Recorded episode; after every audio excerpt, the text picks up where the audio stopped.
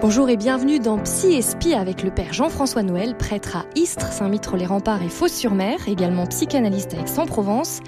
Nous terminons aujourd'hui notre cycle d'émissions sur le deuil. Pour cette dernière émission, nous avons choisi d'élargir la question du deuil à toutes les petites morts que nous rencontrons au cours de notre vie, ces événements, ces renoncements qui changent notre vision des choses. Restez bien à l'écoute de Dialogue RCF, nous en parlons tout de suite avec le père Jean-François Noël. Psy Espi avec le père Jean-François Noël, Dialogue RCF. Bonjour père Jean-François Noël. Bonjour. Alors pour commencer, euh, je voudrais revenir une minute sur le chemin de deuil. Ce chemin de deuil, donc euh, suite à la disparition d'un proche, c'est aussi accepter qu'il y a plein de beaux moments également qu'on ne vivra plus avec cette personne. Euh, je voulais faire une petite transition avec l'émission de la semaine dernière. toutes ces discussions, tous ces mots qu'on aura pu ou qu'on aurait voulu dire aussi à la personne. Et pourquoi arrêter? Pourquoi arrêter? Moi, j'ai des conversations soutenues avec. Euh, j'ai même des missions. Je leur confie des. Je pense à des prêtres qui sont partis trop tôt, et je leur confie des missions. Euh, c'est ce que dit Sainte Thérèse. Hein, je passerai le ciel. Et ils vous entendent? Je m'en fous. non, non, je le crois. Non, je crois qu'il je crois que nous devons être. Je pense toujours à ça. Nous devons ne pas donner à la mort tout ce qu'elle réclame, et que notre foi consiste à la à circonscrire les faits il y, a une chose qu'elle n'aura pas, c'est mon espérance, c'est ma ma présence avec eux. Voilà, il y a quelque chose qui, enfin, en tout cas, moi, je peux pas raconter toute une histoire, mais y a, j'ai fait j'ai fait plusieurs essais avec des des missions qui étaient désintéressées de ma part, en confiant euh, telle prière. Et euh, d'une manière très indirecte, je, je trouve qu'effectivement, ils ont été présents d'une manière très indirecte. Et quand, justement on se dit, il faut toujours dire aux gens qu'on les aime parce qu'on ne sait pas si on les reverra, vous savez, des petites angoisses qu'on peut avoir en disant... Euh, faut commencer par euh, faire des reproches. D'abord, ils nous ont fait ah souffrir. oui. Mais ça, on en parlera peut-être euh, au mois de décembre sur le reproche. C'est très important le reproche. Il n'y a pas de raison de ne pas continuer à avoir une conversation et une relation libre. Euh, je pense toujours à mon papa, mais bon, j'ai pas perdu que mon papa, mais on s'entendait pas très très très bien. En fait, il comprenait pas très bien pourquoi j'étais prêtre et psy. Et un jour, euh, il m'a demandé dans la voiture pourquoi j'étais, et je commençais à lui raconter, mais il était déjà âgé, et il s'est endormi. Donc en fait, je ne sais pas s'il a entendu. Mais j'ai continué. Et donc sur son lit de mort, je lui ai dit, je lui ai dit voilà papa, etc. Euh, je dis euh, et ben et ça m'a libéré. je lui ai dit maintenant tu peux pas répondre donc euh, tu n'es plus que m'écouter. Mais j'ai dit ça, on riait avec ma mère, on riait, on pleurait comme voilà, comme c'était un monsieur âgé. Et mais je pense qu'il y a des gens avec qui je continue, je continue cette conversation. Il n'y a pas de raison qu'elle s'arrête. Hmm. Alors évidemment, elle n'est pas, elle n'est pas, elle n'est pas de la même forme, mais mais en fait, qu'est-ce qu'on vit avec quelqu'un quand on aime quelqu'un? C'est une forme de présence à présence. Et pourquoi, euh, quand on se met dans les situations où on a été bien avec telle personne, cette présence ne, reviendrait pas nous visiter? Voilà. Mm. Euh, c'est ce qu'on appelle, alors, c'est ce qu'on peut appeler le rêve du revenant. Souvent, les gens, après un ou deux mois, pour les rêves, pour les deuils un peu faciles, parce que parfois c'est beaucoup plus long, évidemment, le revenant revient euh, en disant ça va, mm. je vais bien. Alors, quelle est la part de l'invention imaginaire et de la réalité? Moi, ça m'est égal, ça. En fait, ça m'est égal parce que c'est universel. On a toujours pensé dans toutes les cultures et les religions que le revenant revenait nous rassurer. Voilà. Et pourquoi pas? Je veux dire, euh, moi, je suis sûr que euh, Dieu se sert du psychisme et de l'imaginaire pour se révéler. Il n'invente rien, mais il se sert de tout ça. Alors, est-ce que c'est vrai, c'est pas vrai? Le problème n'est pas vrai. Qu'est-ce que j'en revis? Qu'est-ce que j'en qu'est-ce que ressors? Enfin, qu'est-ce que j'en retiens? Qu'est-ce qui me fait vivre? Voilà. Alors comme je le disais en, en introduction, il n'y a pas que euh, le deuil mort physique, il y a également des petites morts qu'on a. Par exemple, moi, j'aurais bien aimé être actrice à Hollywood. Bon, bah j'ai dû faire le deuil de cette bon, carrière. Il est hein. encore temps, il est encore temps d'imaginer que vous puissiez le faire. Voilà, moi aussi j'aurais aimé être un, beau jeune homme euh, avec une grande mèche. Les gens voient pas, mais je suis chauve comme pas possible. Euh, Disons qu'il y a beaucoup de petites morts qui émanent notre vie. En fait, le deuil est le pain quotidien du psychisme. Donc, euh, et que euh, et c'est ça qui fait que notre société est souvent dépressive parce que n'ayant pas fait le premier deuil, eh ben, nous faisons, nous sommes moins habitués à en faire un deuxième, et que nous avons euh, à apprendre à faire des, des séparations, des vraiment des deuils. Alors ça peut être le deuil, euh, un des un des travaux des deuils de plus important, c'est lorsque des idéaux quand on veut épouser quelqu'un, quand on rentre dans l'église pour devenir prêtre, on est plein d'idéaux et on trouve d'ailleurs que les vieux prêtres sont tout à fait vraiment abandonné leurs idéaux, alors que non. Mais l'idéalisation est tellement centrée sur soi. on ne sait pas au début parce qu'on a l'impression de défendre des valeurs. Et on s'aperçoit qu'il faut rencontrer quelqu'un, il faut rencontrer Dieu, euh, l'Église, euh, la réalité, et que ce n'est pas moins intéressant. Mais c'est pas des idéaux. C'est moins gratifiant. C'est moins gratifiant.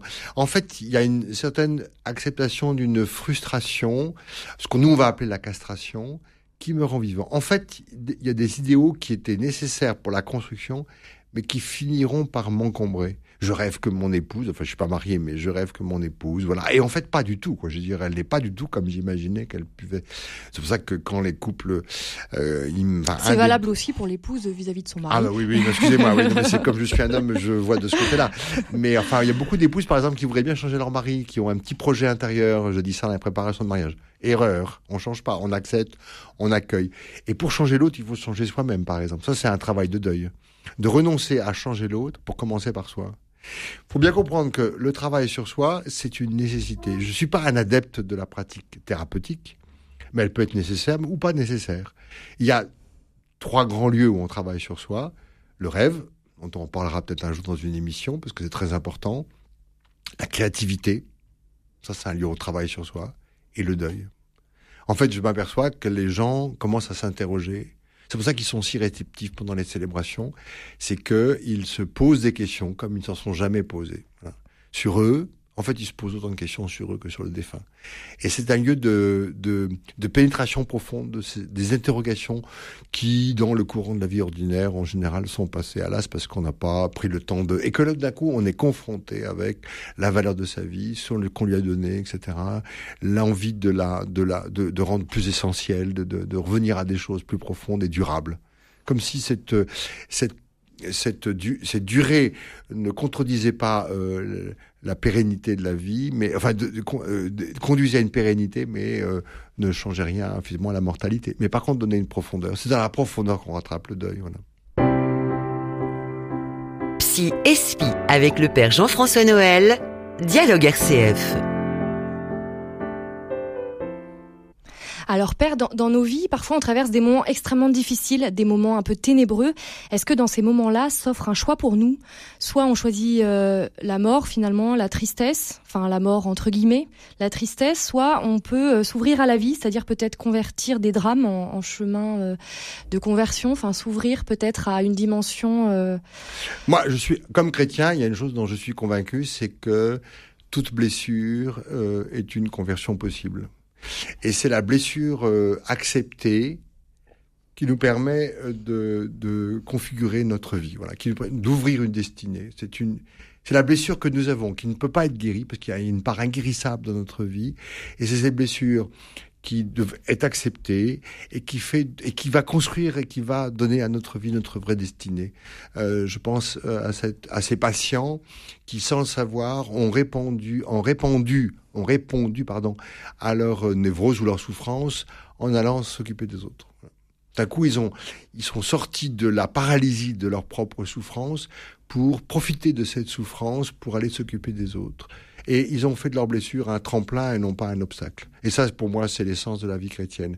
Et le deuil va consister à convertir cette douleur, cette blessure, parce que je suis combien de familles euh, éprouvées par euh, des enfants malades ou handicapés ont fini par euh, fonder des associations d'aide en venue, etc. Parce que parce que cet enfant continue à à, convertir leur cœur et leurs blessures et plutôt que de se replier sur leurs blessures, on fait de ces cœurs brisés des ouvertures de cœur aux autres. Cette ouverture euh, justement, ça s'apprend? Ça s'apprend, euh, oui. Enfin, je pense à des parents qui n'ont pas des enfants, je pense précisément à des amis. Vraiment, ils ont appris progressivement, on en a souvent parlé. Ils se sont dit, mais qu'est-ce que cette petite fille que nous avons perdue pourrait nous dire et nous, nous demande de faire aujourd'hui? Et elle, elle est devenue l'aînée de la famille. Et elle les a, elle les a enseignés, intérieurement évidemment. Et je pense à, elle, il me disait, euh, c'est une fille handicapée, euh, c'est une autre famille.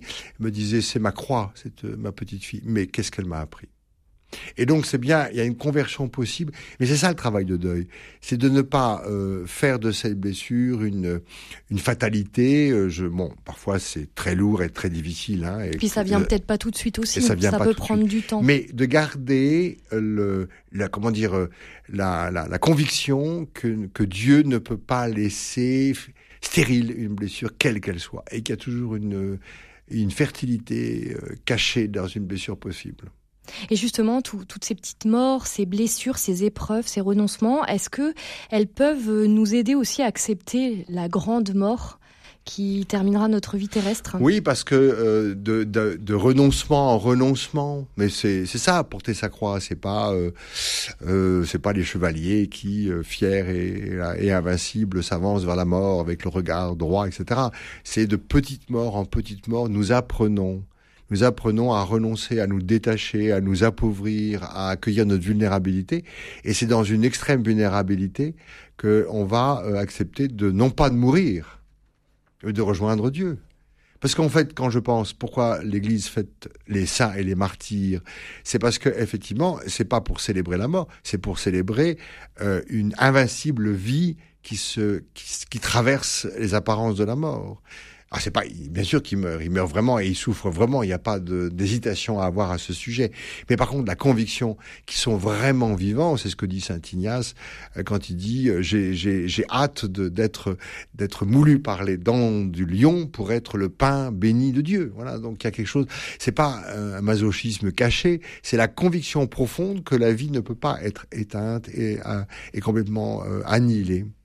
Merci Père euh, pour euh, votre éclairage sur le deuil. C'est ainsi que se termine notre série d'émissions sur ce thème.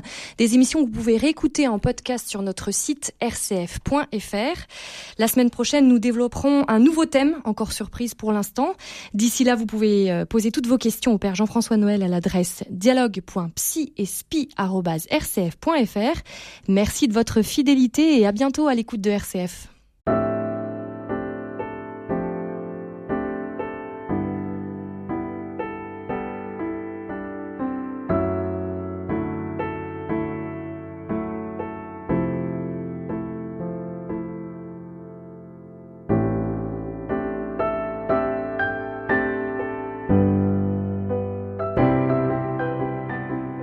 ESPI avec le Père Jean-François Noël, Dialogue RCF.